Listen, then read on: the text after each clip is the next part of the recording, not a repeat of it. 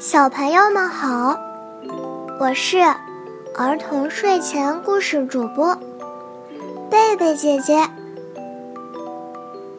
今天我要讲的故事是《小狐狸换粮食》。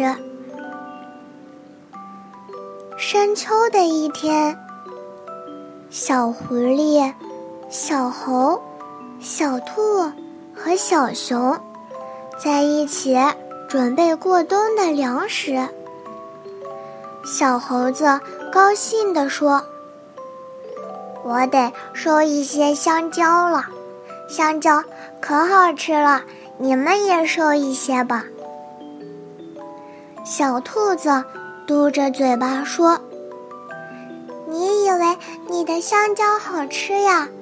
我收的胡萝卜才最好吃呢。”小熊气喘吁吁地说：“哎呦呦，哎呦呦，你们快来帮帮我吧！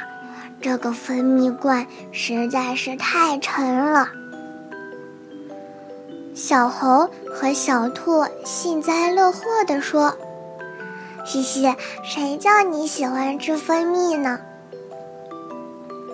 小熊没办法，只好自己。一步一步的移动那沉重的蜂蜜罐。这时候，小猴、小兔和小熊发现小狐狸竟然一点东西都没收，反而在他身旁多了一张纸、一支笔和一盒蜡笔。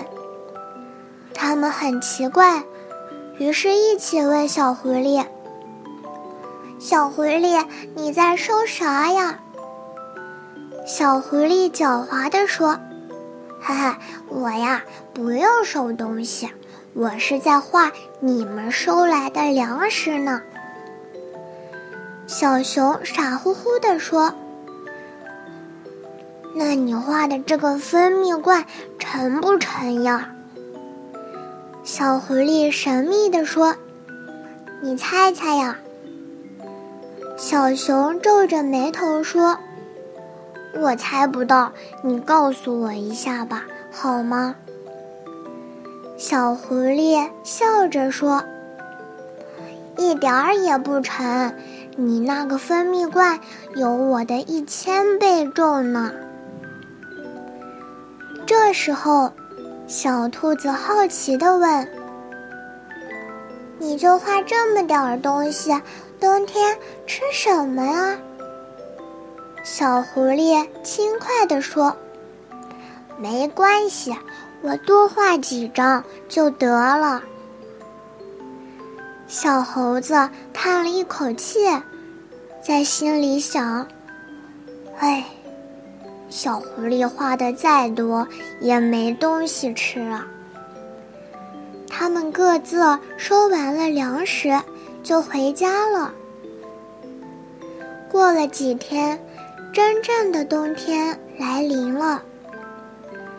小狐狸在屋子里待了几天，把能吃的都吃了。然而，它还是感觉又饥饿又寒冷，非常需要填肚子的粮食。可翻遍了整个房子，也没有找到一粒豆子，只有一叠画在纸上的粮食。于是他哆嗦着身子，想出门去找吃的。打开房门，满眼望去，雪地都是一片雪白。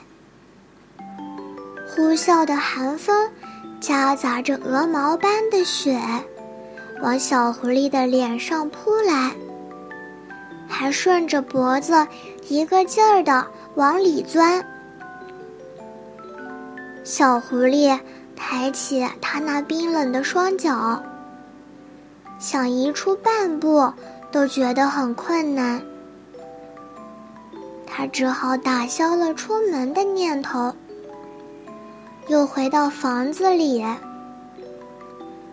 正当他饿得实在不行的时候，忽然门铃响了。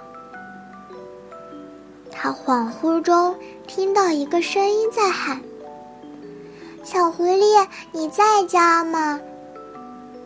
他摇摇晃晃的来到门口，打开门一看，原来是他的好朋友小猴、小兔和小熊来了。